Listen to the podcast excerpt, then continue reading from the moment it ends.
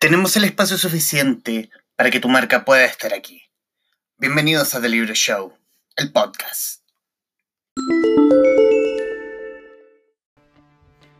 Una rabia que explotó, que desencadenó el desorden, el fluir de una rabia que estaba contenida en un pueblo víctima de sus propias autoridades.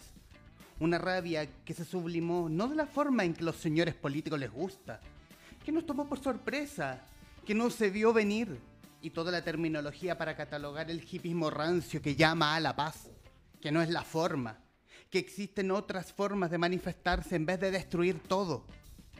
Los hechos acaecidos el 18 de octubre de 2019 en adelante no debieron sorprender a nadie, ni siquiera filósofos o columnistas con aires de yo lo sé todo. Y el terrateniente de hoy perdió la decencia, el decoro. Y el costo de la vida sube otra vez y el peso que baja ya ni se ve, dice la canción. Que no es la forma. ¿Y cuál es la forma según ustedes? Soy Humberto Fuentes y esto, Traficantes de Cultura, en Radio Touch TV. Bienvenidos.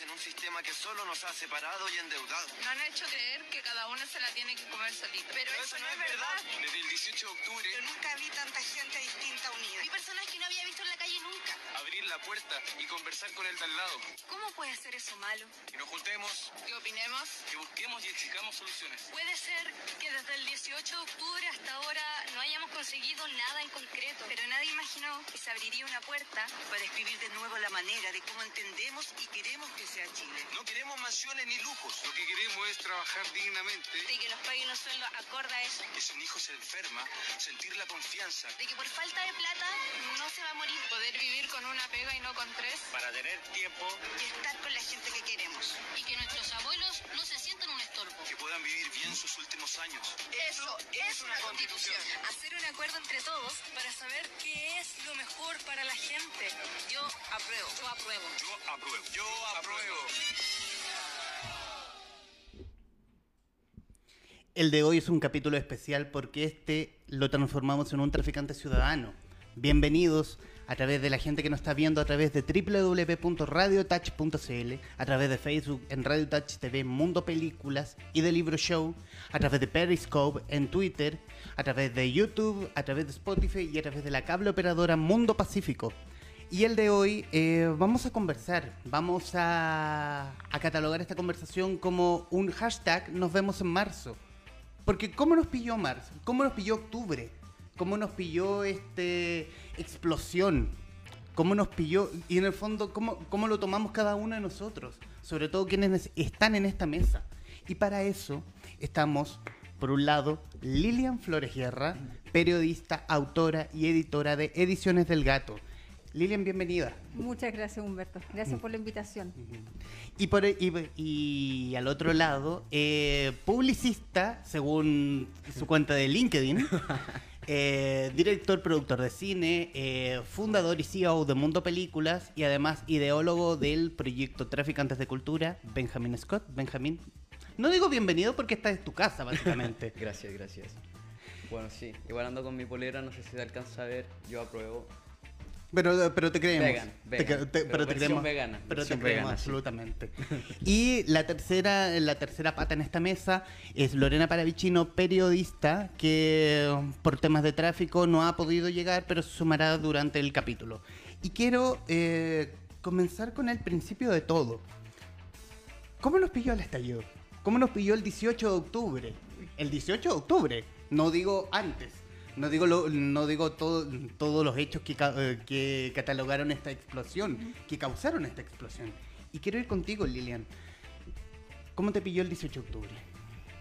A mí me pilló con cajas recién llegadas de mi último libro y preparando lo que iba a ser el evento del lanzamiento del botón de bronce, cosa que tuvo que quedar en, en stand-by y de hecho tuve que suspender a última hora un viaje a Pichilemu para hacer una presentación en una feria del libro. Ah, pero no te pilló en Pichilemu. No, yo No. estaba acá. Perfecto, perfecto, porque era muy complicado el traslado. Bueno, obviamente eh, nadie cachaba nada. eh, Claro, es día. que mi presentación era el día domingo, Ajá. el domingo 20. Ajá. Y yo había estado toda la semana promocionando esta presentación, en- como mi familia está allá permanentemente, entonces tenía todo el fan club de, de mis papás, que ellos participan en muchas actividades culturales, allá están muy metidos en la, en la sociedad pichilemina, entonces teníamos como un tremendo grupo que iban a ir ese día a la presentación en la Feria del Libro. Había estado chequeando los detalles con la organización, una pega que veníamos haciendo hace hartos meses y vino el estallido y tuve que decidir el día sábado no viajar. Así fue como, como, como, como me pilló y se dio y después la incertidumbre de cómo voy a seguir con esto porque la estación de metro de mi casa se quemó a 300 metros, se quemó dos veces en ese fin de ¿Y tu, semana. mira- ¿Y tu mirada acerca de lo que ocurrió ese día? ¿Cómo, cómo lo tomaste? Mira, era... Fuera de la incertidumbre y todo. Ah, bueno, yo, yo estaba en la casa Ajá. y salía afuera del metro y a protestar, po, Ujú. que fue como la, la reacción por la rabia que se sentía de lo que estaba sucediendo en ese momento. Que además yo estaba en comunicación también y, y veía gente que tenía que irse caminando por Providencia porque el metro lo fueron cerrando y, la gente se quedó ahí botada, que eso fue lo que ya, ya gatilló la, la rabia. Si, si fue eso de que cerraron el metro y dejaban a la gente tirada Perfecto. sin micro, sin nada. Entonces estaba como monitoreando todo eso y de la pura rabia ahí salir a, a, a pegar. que De hecho no tenía nada. Llegué a la esquina viendo qué hago y había una reja y un cabro me pasó una piedra. Ya yo empecé a, pegarle con la piedra a la reja. Ahí le pegué al cabro. Benjamín Scott, ¿cómo te pilló el estallido? Modo cine me pillo. ¿En serio? Estaba... Estabas viendo el Joker. No, no, No. no. Ah. la- bueno, la había visto esa misma semana en todo caso. Creo que fue la función de prensa. Además, una semana antes eh, tuve mm, la función de Pacto de Fuga, que se trata de los tipos que escaparon de la cárcel, que la tuvieron que estrenar ahora hace poco, que de pasar está yendo súper bien en el cine, así que para que, pa' que la vayan a ver quienes no la han visto. Datito. Dato, sí. La vi buenísima. Bu- muy buena.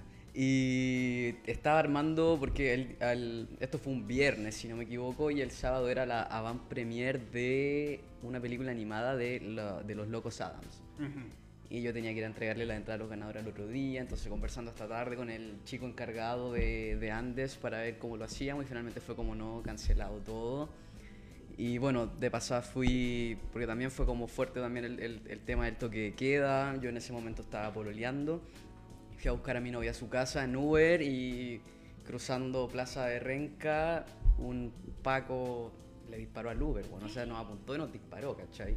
No sé si habrá sido para asustarnos o para... o, o tenía muy mala puntería, pero como que le dio al auto y a nosotros no, pues ya ahí fue como que el Uber rajó para el otro lado Marráscate con tu uña. y, sí, y, arrancamos. pues. Ya. Y, y ahora tu mirada. ¿Cómo, cómo miras lo, que- lo ocurrido del 18 de octubre en adelante? A mí, a mí me pasa que, que- que veo, por ejemplo, dentro también ligándolo un poco al cine, eh, hace un tiempo estrenaron una película que se llama Cabros de Mierda, que, refleja- que reflejaba una realidad de lo, que, de lo que pasó en dictadura. Y dentro del estallido social, eh, Gonzalo Justiniano, director de la película, la liberó para que la gente la viera de manera gratuita. Y la vi después, pues yo la había visto antes y como que uno la ve con rabia, con pena por lo que pasó, porque no se hizo justicia. Y me pongo a ver ese mismo fin de semana cuando la liberan, la veo de nuevo y fue como cambio total, porque es como, weón, esta weá está pasando ahora aquí afuera, ¿cachai?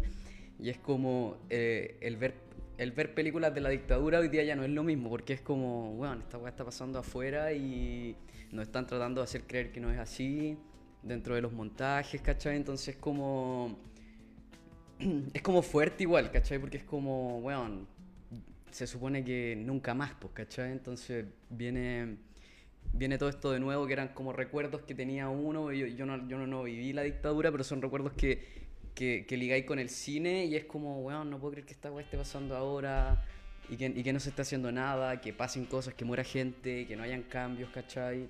Es como fuerte y potente y, y hay que seguir saliendo a la calle. Quiero, quiero, quiero tomar, porque aquí es nuestro experto en cine, pero igual abro, abro, la, abro la pregunta al panel. Eh, aquí se tomó mucho el ejemplo del Joker, de la película protagonizada por Joaquin, por Joaquin Phoenix. Eh, ¿Qué tanto del Joker, que tú viste la película, eh, hay de lo, de, lo, de lo visto ahora? De lo, de, lo, de lo que ha ocurrido ahora. Es rabia, po, que a mí, a mí de hecho hicieron muchos memes así como Chile después de ver el Joker, ¿cachai? Porque es como rabia, ¿cachai? En- dentro de la película, eh, Phoenix manda una frase que es como, esto es lo que consigues cuando, cuando el gobierno no se preocupa de la salud mental. Como, en realidad no es así la frase, pero va, va como a eso. Y, y es verdad porque es como... Es como me encanta, me enca- y me cansé de fingir que no.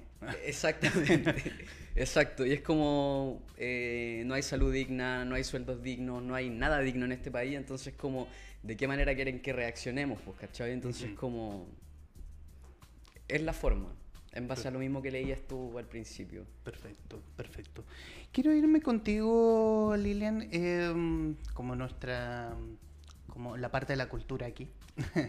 Pero de la literatura De la, de la literatura, de claro, de la literatura, por formar parte también, ser escritora, por estar en la calle, por estar, por formar parte del colectivo de autoras chilenas. ¿Cómo mira, cómo, no, no hablo de, no hablo de que quiera hacer representación del grupo, pero sí, ¿qué, qué se respira en el colectivo? Desde el Eh, 18 en adelante. Bueno, de hecho no está mal decir que uno quiera representar al colectivo porque es parte de nuestra misión que donde quiera que sea que estemos, también hablar de, de parte de las out, Ujú. eh, del colectivo auto- autoras chilenas.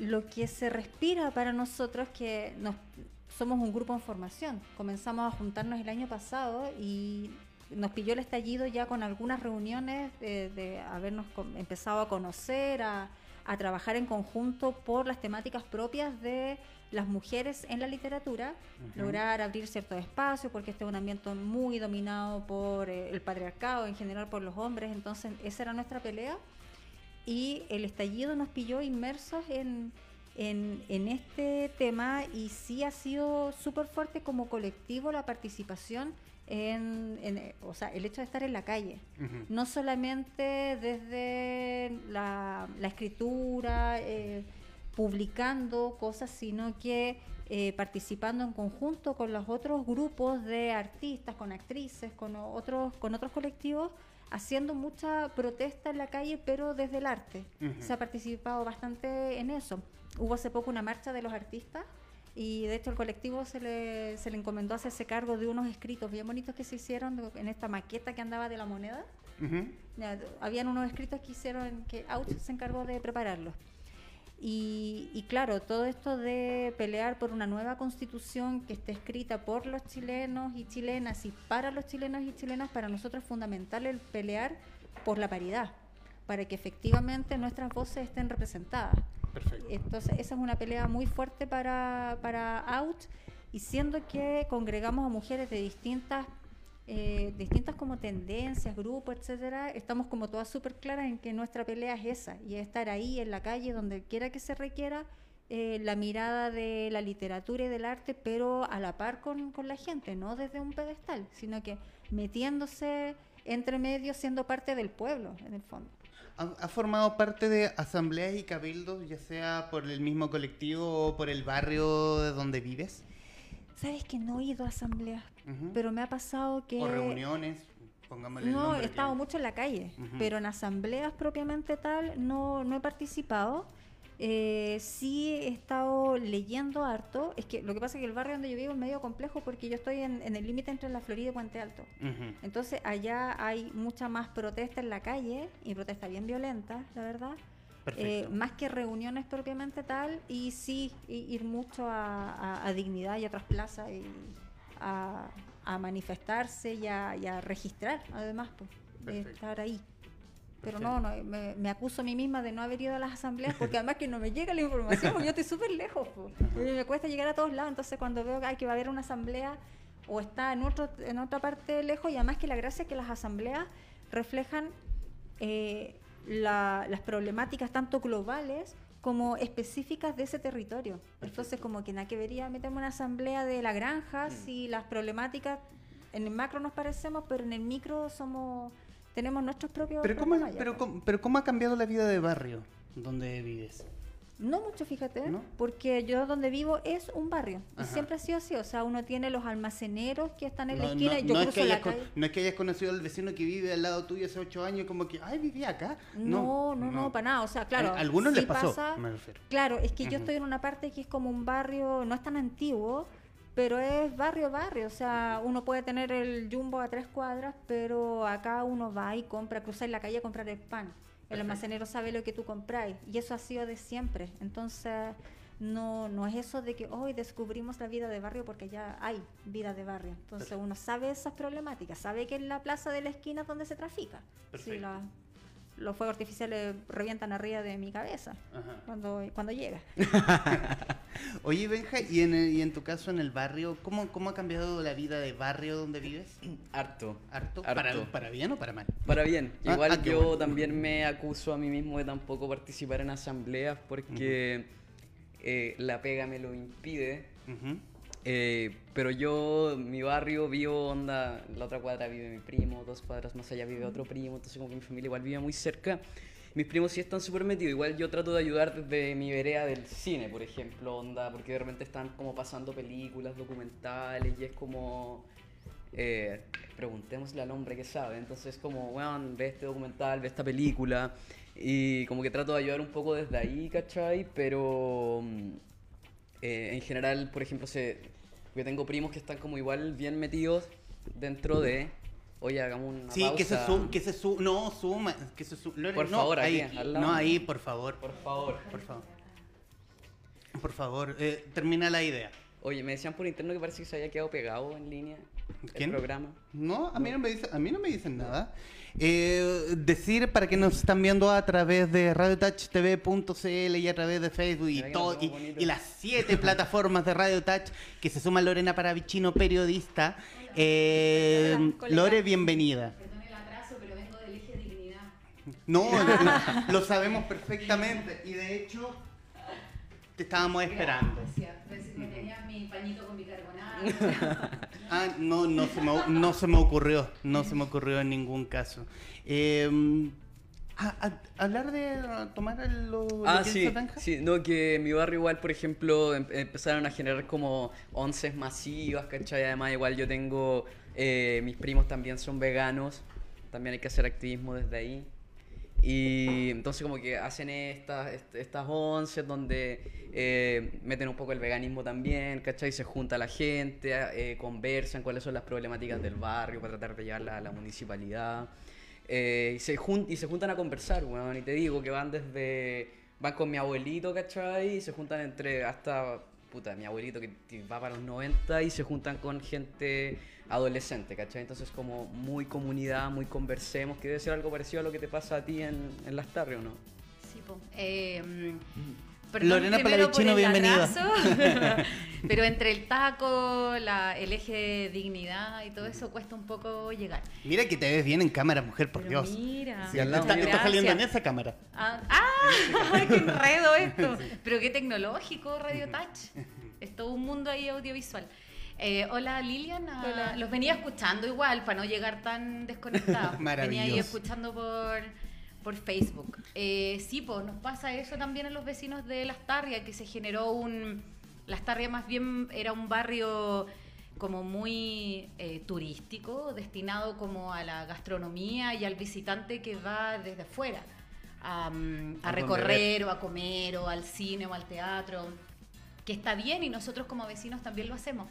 Pero eh, la vida de barrio eh, había quedado un poco como por debajo y en un segundo plano.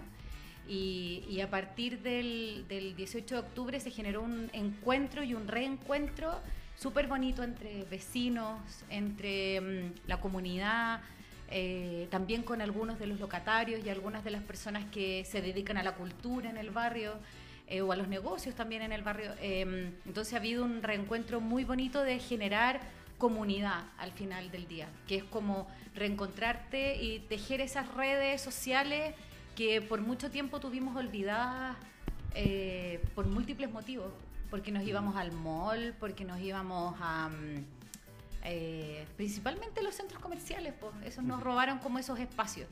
Y, y ahora el barrio es un lugar de encuentro y reencuentro. Y eso ha sido de las cosas lindas, una de las cosas bonitas que ha quedado, yo creo, de, de todos estos movimientos. Y que espero que quede. ¿Dónde te pilló el estallido? Eh, oh, me pilló de vacaciones En, eh, ya voy a decir algo, va a sonar así como súper... pero estaba en San Francisco y en Nueva York. Mostazal. San Francisco de Mostazal, ahí en el, en el cruce, en el peaje. Estaba en el casino. Estaba viendo a Lucho Jara. Al- con Alberto Claro, Plaza. estaba viendo a Alberto Plaza. No, no, no, jamás, jamás, jamás, nunca. No, estaba en San Francisco de vacaciones con mi primo. Habíamos ido así como para hacer nuestro viaje del año cultural y todo. Y justo estábamos en ese traspaso, o sea, íbamos de San Francisco a Nueva York y como que cachamos por redes sociales que había como un llamado a evadir el metro. Y fue como, ya, bueno, igual en Estados Unidos también se hace, en, en algunas ocasiones puntuales. Y como que nos fuimos, tomamos el vuelo y no cachamos lo que pasó. Y de repente como que estábamos al día siguiente en Nueva York y fue como, loco, esto es heavy metal. O sea, te, te pilló. ¿Y, y cómo, ¿Y cómo fue la mirada desde afuera? Desde fuera es súper angustiante. porque no sabes si lo que te están diciendo las redes sociales es real o no, si lo que te dicen los medios es real o no, hasta qué punto. eh, tratar de contactarte como con tu familia para saber cómo están y para saber la envergadura, porque esto además fue como aumentando a medida que pasaban las horas. Y, mm, y al principio lo que parecía ser como una manifestación más, en horas se transformó en otra cosa. Entonces fue increíble y, y un poco angustiante vivirlo desde fuera porque mm, no estás muy informada y porque quieres estar aquí también. Yo creo que en algún minuto igual yo me pasé el rollo y yo dije, chuta, a lo mejor no, no puedo volver así. O sea, me pasé todos esos rollos de me voy a tener que quedar acá, no sé cuándo Exiliada. vamos a volver, exiliada. No, o sea, tampoco me quiero quedar en el país de Trump, eso te lo digo de una, pero... Exiliada en Miami. En Miami. Eh, y, y como que la angustia de no saber muy bien, eh, la primera reacción. Ujú. Y luego fue como, ya estoy acá, pucha, tratemos desde aquí de hacer algo. po. Entonces como que sacaba fotos a consignas políticas, como que me saqué fotos en las torres de Donald Trump con un cartel que decía, eh, no sé, no más represión o, o- o consignas como políticas, eh, como también haciendo o, o conversando mucho con chilenos que estaban allá y que también se estaban organizando, se estaban informando. Eh, yo creo que se vive también fuera de Chile una... eh, se palpa también lo que está pasando aquí, tanto por los chilenos como también porque hay otros países y otras eh, sociedades eh, mirando lo que está pasando en nuestro país. Hacemos Traficante Ciudadano con Lorena Palavicino, Benjamin Scott y Lilian Flores Guerra. Eh, quiero, chicos, pasar a- al ambiente más bien laboral. Más bien laboral. ¿Cómo, cómo se respiró? ¿Cómo se respiró? Y quiero nuevamente tomar, tomar a la posta de Lorena porque donde trabaja está a metro del eje dignidad, sino, ha sufri- sino que ha sufrido también los embates de la misma. ¿Cómo, ¿Cómo ha sido el ambiente que se ha respirado en tu trabajo? ¿Podemos decir dónde...? Eh, que yo trabajo en Random House. Ah, que trabajo en la editorial. En una editorial X. En una editorial. La del no, Pingüino. Trabajo No. en la editorial de la Casa del Pingüino. Em, Y que, lo- y, que, y que está emplazada en Merced. Sí, pues está Mm. emplazada a dos o tres cuadras de eh, la Plaza de la Dignidad. Dicho sea de paso, un saludo a Mario Cerda. Amigo porque la que León Mario. Forestal también está muy cerca. Y luego también hay un sector que está lleno de librería. O sea, está, está la Metales Pesado, está la Ulises, la librería del GAM, está la librería Alejandría, Prólogo. O sea, hay un montón, perdón si se me olvida alguna, pero es un barrio que en las que hay muchas librerías. Yo creo que el barrio que debe tener más librerías por metro cuadrado, que es un privilegio también. Em, pero claro, también eh, nos afectó en, en- en la vida cotidiana eh, y también en, en la vida laboral. O sea, lo- los libreros, muchos se vieron obligados a, a cerrar por largas horas, a abrir solo en algunos momentos del día. Eh, pero yo te diría que la gran mayoría de ellos, y también porque nosotros trabajamos con libros, que finalmente también es una industria cultural, nosotros trabajamos con pensamiento, nosotros trabajamos con ideas, y, mm, y un país necesita ideas diversas, amplias, divergentes también, ampliadoras de, de mente.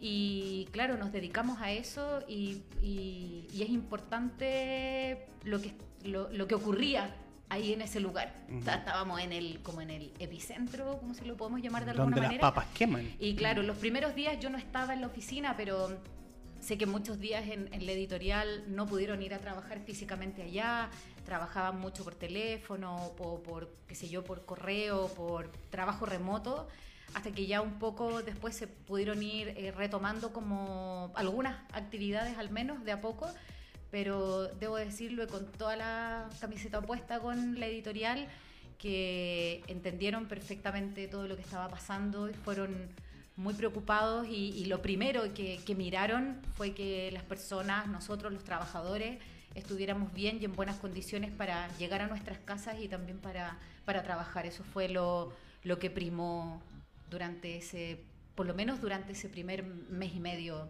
te diría yo. O sea, todo lo que quedó, lo que quedaba de octubre y noviembre. Lilian, Bueno, yo... tú, tú eres más, eh, sé- tra- trabajas desde la independencia, obviamente, Claro, pero... lo que también lo hace Ujú. súper difícil Ujú. porque yo vivo a tres cuadras de la estación Elisa Correa, Ujú. que no fue quemada una vez, sino dos veces. Y quedé prácticamente aislada durante toda una semana, sin poder salir porque no había micro, no había transporte, estaba todo destruido, obviamente no había metro, entonces todo lo que yo hago, que es la gestión en forma individual, ir a las librerías, a promocionar, a intentar en poner los libros, además yo con un libro nuevo que tenía que empezar a distribuir, todo eso se vio trunco. No podía seguir haciéndolo, además que era, mm, por una parte, la incertidumbre de que no saber bien cómo seguía este tema. Entonces, ¿qué saco con tratar de ir a hacer mis recorridos habituales si esto no puede que, no sé, que, que todo esto reviente o puede que se solucione? Entonces, ¿para qué estresarme por eso? Y al mismo tiempo también sintiendo que lo que estaba pasando era más importante que mi tema específico del libro. Como ya, si el libro está ahí, el próximo año, cuando sea el momento, lo pescaré y haré la promoción como corresponda. Yo estaba preparando el lanzamiento que iba a ser en... ¿Qué leo Forestal? po? Y se iba a hacer el sábado 9 de noviembre. Iba a ser una actividad familiar con niños, tenía toda hasta la escenografía preparar lo que iba a hacer y no, pues jamás, pues no, no podía ser. Pero igual hicimos la que fue en su momento la primera charla, presentación que se volvió a hacer en Forestal después del estallido, que fue el mismo día sábado, pero temprano, con puro público adulto y más como una especie de acto de rebeldía. Eh, dispuestos a cerrar la reja cuando quedara la escoba afuera, menos mal que en ese rato no pasó nada. Y llegó gente de otros lados, más gente de confianza, que pudimos hacerla y terminó y todo el mundo se fue y no pasó nada hasta más tarde.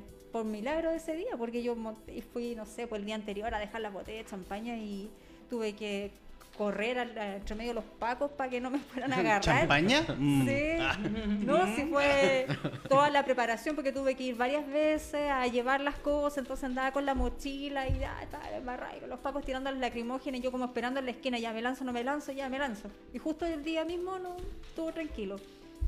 Y, y claro, afectó en ese sentido porque hasta ahora el, ese libro está en súper pocas librerías porque como que no es tampoco el momento más apropiado para estarlo distribuyendo, para estar promocionando, que no por el desgaste, es porque el ánimo es distinto.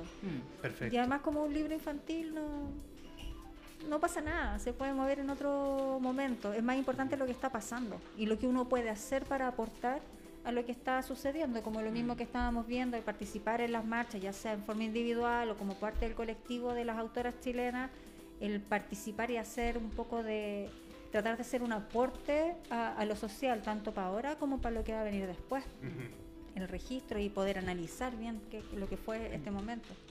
Benja. Bueno, yo eh, soy independiente igual, trabajo freelance, pero dentro del estallido igual usé, porque Mundo Películas tiene en Facebook más de un millón de seguidores, en Instagram más de 70 mil, entonces igual utilicé la plataforma ligada desde el De hecho, estamos saliendo por esas mismas Sí. señales. Hola, Ah. Hola. hola fans de Mundo Películas. sí, soy yo. Yo soy tío Películas. Eh, a- Acá y usé la plataforma para, para concientizar a la gente por medio de frases de cine, por ejemplo, no sé, V de Vendetta, el Joker o diferentes tipos de cosas. También, por ejemplo, publicamos la- las pancartas ligadas al cine o a las series que andaban dando vueltas por las marchas, que igual fue como Bueno, en realidad me pasa, por ejemplo, también con el, con el feminismo, el 8 de marzo, que subimos contenido de importancia y, no, y nos falta el hater que te voy a dejar de seguir. O comunistas de mierda, ¿cachai? Y como- como, buena onda. y es como, bueno, con esto quizás pierda más fans, pero en realidad no importa la cantidad, importa la calidad. Así que era como, bueno, ándate, prefiero tener Bajas a no- a 50 mil 900 no- menos, pero a- con calidad, ¿cachai? Bajas a no- 999.999. Ustedes van a ser mis únicos seguidores. no, no, y- o sea, había gente como muy contenta y como agradeciéndonos también por mensajes por dar a conocer esto, porque tenemos muchos, la mayoría son de Chile, pero hay fans alrededor del mundo que también se estaban como enterando de lo que estaba pasando, entonces como que nos agradecían mucho, pero también dentro de los posts también había un par de haters que era como comunistas, están promoviendo la violencia y era como, bueno, estoy subiendo una frase de una película, weón pero lo vimos como desde ahí, ¿cachai? Y en, y en su mayoría fue, fue súper bien recibido. Yo creo que el 1% era el, el, el 6% era el que estaba disconforme con... Menos, claro. Eh, pero, pero en general, bien. O sea, igual yo moverme por la ciudad era como, bueno, tuvimos que cancelar los programas de acá por un, por un tiempo, pero desde la tribuna digital seguimos funcionando normal y creo que ahí dejé, creo que ahora que lo estaba pensando, creo que ahí fue cuando dejé de andar en metro y empecé a usar mucho Uber, weón. Y está Como cada día más pobre. Cada día más pobre porque ahora uso casi puro Uber, eso, pero sí. Perfecto. Oye, ¿cómo, ¿cómo tomaron la actitud del mundo político? Viendo, viendo televisión, viendo esa declaración, esa amigable declaración de guerra que dio el presidente de la República post eh, viernes. ¿Cómo los pilló? Eh, ahorrémonos los garabatos. Sí, pero tiremos, tiremos nuestra rabia aquí. Yo, yo creo eh, personalmente eh, que, que todo este mm, esta, esta situación, el, el estallido, pero todo lo que ha pasado después, yo creo que ya hay que dejar de hablar de estallido cuando llevamos casi cinco meses. con ¿Cómo deberíamos definirlo?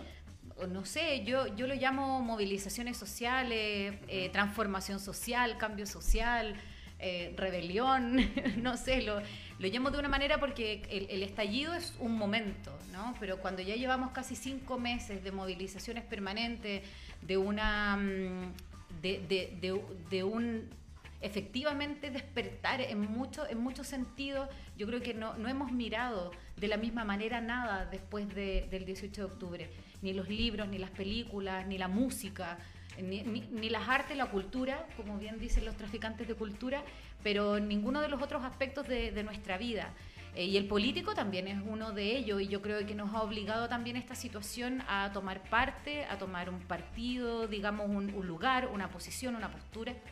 Y mm, más allá del partido político, digamos, de- de- de la política partidista.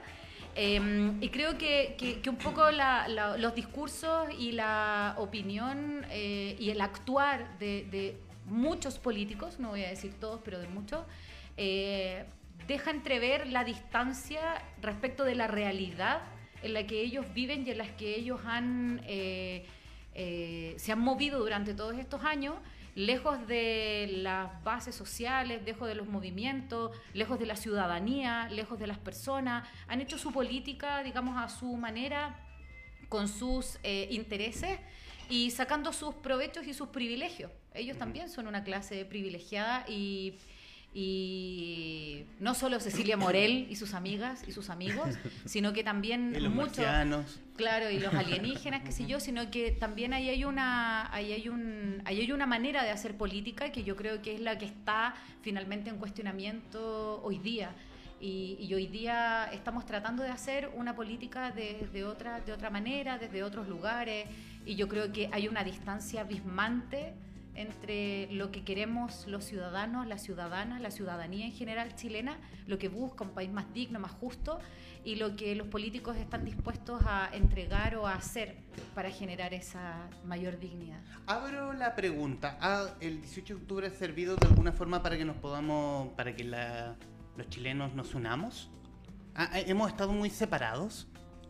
O sea, yo creo que más que separados hemos estado muy concentrados en nuestro día a día, agrupándonos en torno a la productividad, al poder llegar a fin de mes, porque para casi nadie es fácil lograr algo que quizás antes era un poco más simple, el vivir con, a ver, ¿cómo te lo explico?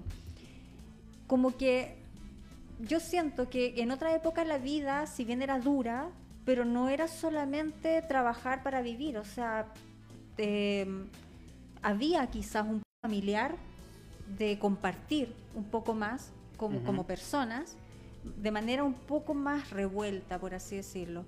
Yo siento que los últimos 10, 15 años nos fuimos agrupando en torno a nuestros grupos de interés, principalmente económicos. O sea, los- el, el trabajo, la productividad, poco de compartir en otras áreas. Si uno se fija, no sé, por lo menos para mi generación, los amigos que son como de amigos de trabajo, cuando uno ya no trabaja con ellos, con el tiempo dejan de ser amigos y pasan a ser personas conocidas, aunque en algún momento tuviste eh, temas muy, muy cercanos, después ya pasan a ser súper distantes porque ya no tienes esos puntos en común. Y siento que esto ahora hizo que nos volviéramos a encontrar y que nos estemos desencontrando también con algunas personas. Porque para mí es súper dramático ver ahora gente con la que trabajé aquí, o sea, en el escritorio de al lado, que compartí sus temores, sus, eh, sus ilusiones, que estuvimos codo a codo ahí luchando por nuestros temas específicos. Y ahora parte de esa gente que era de mi entera confianza en el nivel más bien profesional, no, no necesariamente amigos de toda la vida, eh, poco menos pidiendo que vayan con metralletas ahí a acribillarnos a los que estamos en dignidad los días viernes y es como, oye, pero ¿qué onda? ¿Qué pasó? ¿Te pasaste al lado oscuro? Siempre ¿En qué momento asomó el chaleco amarillo? Que chaleco amarillo, o sea, unas cosas pero tremendas y que tú decís, chuta, o sea, que heavy, porque más allá de respetar el, la postura política de cada uno, es esa transgresión de, de- de que te dejan de ver como un ser humano.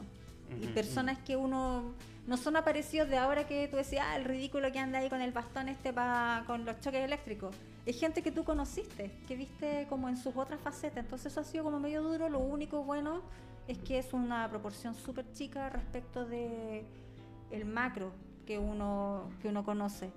Y siento que, que sí nos estamos descubriendo más como Mm. personas en, en- en que somos iguales, no en lo que nos interesa, sino que la dignidad y la importancia que tiene lo que a cada uno de nosotros nos interesa.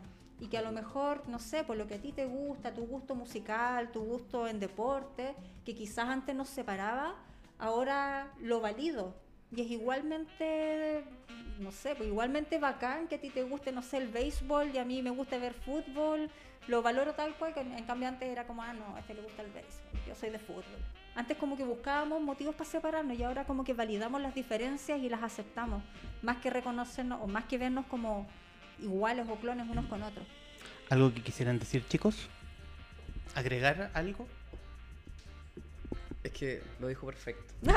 lo dijo perfecto. Sí, yo creo que hay un, hay sí. un, hay un descubrirnos, Mm. efectivamente. O sea, también en la, en, en las diferencias, en esas diferencias, eh, hay matices.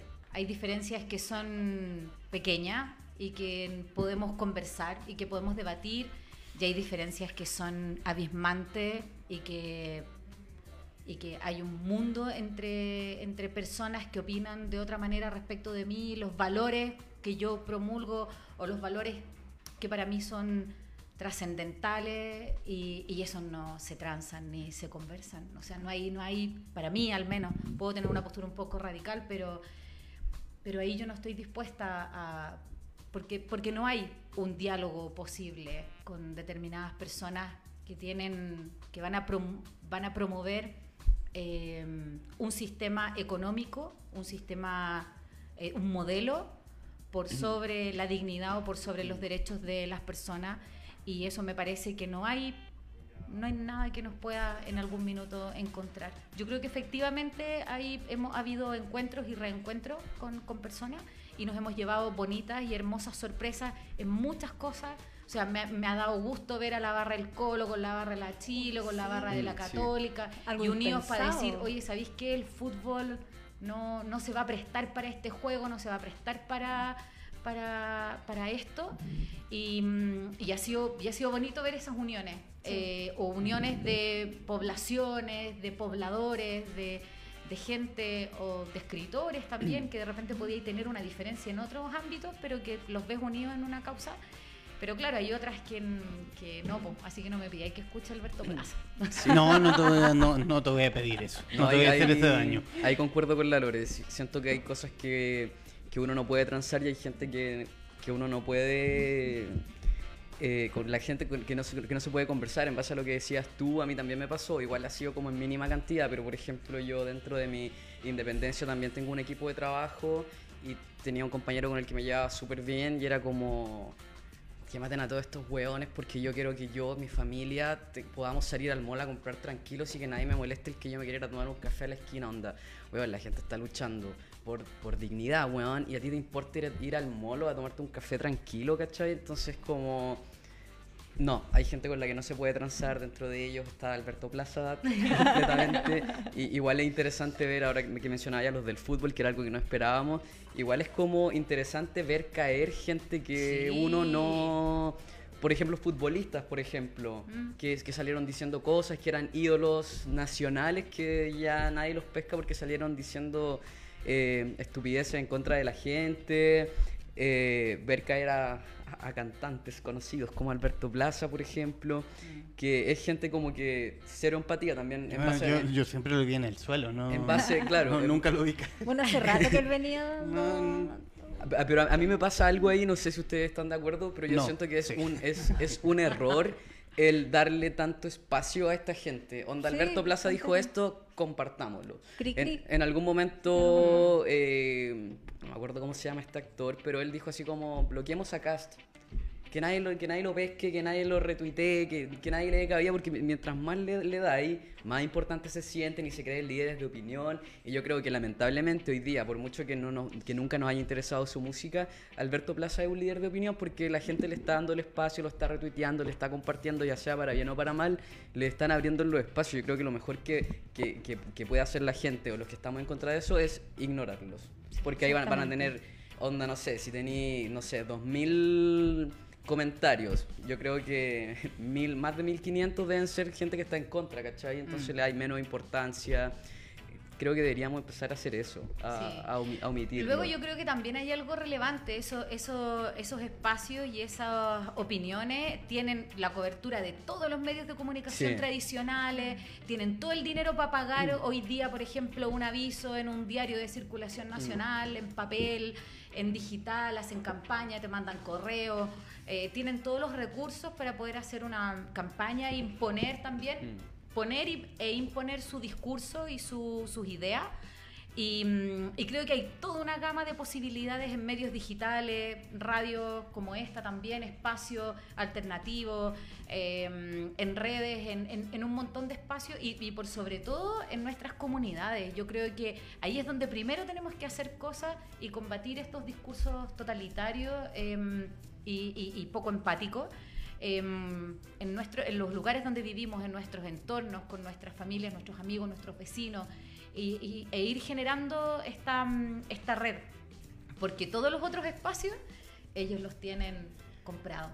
¿Sabéis que a mí me pasa algo con, con, ese tema? Que mi máxima preocupación en estos momentos, eh, más que lo que aparece por todos lados, es el poder llegar con el mensaje correcto, no entre nosotros mismos, porque ¿qué nos vamos a estar evangelizando entre los que ya estamos evangelizados? Sino que es la gente que está justamente fuera de los medios digitales, los que se enteran por la tele y que incluso ya están chatos porque saben que la tele les miente. Mm. Eh, la gente, no sé, los adultos mayores, la gente de la misma familia de uno, que, como que uno tiende a decir, ah, no pescar, y es como una tendencia súper natural a querer validarse con los que piensan igual. Entonces ya todos encontramos que Alberto Plaza es un chanta y nos reímos de él y, como que por ahí nos va la mano. Yo siento como que, ahora tampoco tengo una fórmula exacta de qué hacer, pero esa gente que puede para un lado o para otro, que está en el medio, que a lo mejor no, no piensa ir a, votar o que está confundida. O sea, hay gente que, que, está confundida y que la están confundiendo respecto de la paridad. Y son tantos temas que el que necesita algo concreto se está perdiendo. Y, hay mucha desinformación también. Y estamos perdiendo tiempo y energía en burlarnos muchas veces de, ay, qué ridículo este gallo, que no sé qué. Yo creo que eso mismo es lo que le, en base a eso mismo le dan, le dan pantalla o portada, así como Alberto Plaza hizo esto porque saben que van a tener más de mil reacciones de todos riéndonos de Alberto Plaza. Así como en base a lo mismo que decía de Twitter, creo que también de- debemos dejar de, Sí, responder a, esa no prensa, pescar, porque si no pescáis, la claro. misma prensa, que de repente también es prensa que no, que no está como del lado de Alberto Plaza, sino que están como burlándose de él, que es como... Si le damos like a eso, para, para ese medio es como, oye, que yo publique de Alberto Plaza me da ma- mayor visibilidad, te lo digo yo como, o sea, yo no lo hago, mi medio no lo hago, pero es como... Mundo película siempre digno. Sí, siempre digno. Eh, pero si hacemos eso, ¿cachai? Es como el one de la prensa decir, oh, Alberto Plaza me está dando más view en mi página, entonces publiquemos qué está haciendo Alberto Plaza. No, mencio- no lo mencionemos más este panel. Ha, ha Sí. mencionado demasiado a ese caballero. existe. Eh, ya para finalizar, saludar ¿Cómo a finalizar? Hay que, tenemos, tenemos, tenemos, tenemos que cerrar lamentablemente. Para quienes nos están viendo en Facebook, saludos a Claudio Díaz Muñoz, a nuestra amiga Cólera. Mira, Fabiola, a Mario, a Mario Gavilán Jiménez, quien es. Mario Gavilán. Sí, Mario Cariño, Gavilán. amigo mío. Ah, también a nuestra amiga. Maribel González, también. Buena. Y Bárbara Iturralde, Lorenita, te estoy viendo. Y Gustavo no nos está Y viendo. Lu- Lu- mi Gustavo. Gustavo está perdido en la costa. No, sí, volvió, Gustavo está- volvió, ya volvió. Está Yo- cubriendo el, el, el antifestival en Viña. Yo les quiero decir, yo les quiero dar primero las gracias para poder ya cerrar en estos minutos y a su vez eh, entregarles un presente que creo muy preciso para la conversación que se estaba dando. Estupendo, gracias. Chile Juventud Rebelde de Ariel Dorfman, fotografías de Víctor Ruiz Caballero, Nosotros, parte de la línea Vientos de Pueblo del Fondo de Cultura Económica. Mira, estupendo, muchas gracias. gracias. Nosotros somos pues Juventud Rebelde. Gracias. Y solamente quiero darle las gracias y para poder cerrar, eh, no, no decir una cosa porque ya nos están pidiendo la, el estudio. Así ¿Podemos que, decir algo breve, breve? Súper breve, Súper por breve. favor. 8M, mujeres a marchar en sus territorios feministas. 9M, huelga feminista. La nueva constitución tiene que ser feminista y paritaria, si no, no será. Muy bien. Y cariños a mi Rosal organizado hermoso, que son mis vecinos, mis vecinas, mis vecines del barrio Las Tarrias. ¿Algo Eh, yo, Por yo. favor. Eh, bueno, colgándome un poco de lo tuyo, nosotros no nos hagamos presentes en la marcha, dejémosla a ellas marchar tranquilas, no, no seamos eh, los eh, imbéciles de siempre. Y por otro lado quería decir también que dentro de la marcha, bueno, Santiago está lleno de mensajes también, eh, apoyar al, vegan- el veganismo, consumir animales y, y derivados, también es tortura y asesinato, así que eso. Y Lilian. yo quiero saludar especialmente a todos los autores y autoras independientes que están ahí día a día con sus libritos, uno o dos, luchando para hacerse un espacio. Cariños y besos a todos. Y un saludo especial a mis compañeras del colectivo Autoras Chilenas Out. Por mi parte, pueden revivir este programa en YouTube y en Spotify. Nos vemos la próxima. Chao, chao.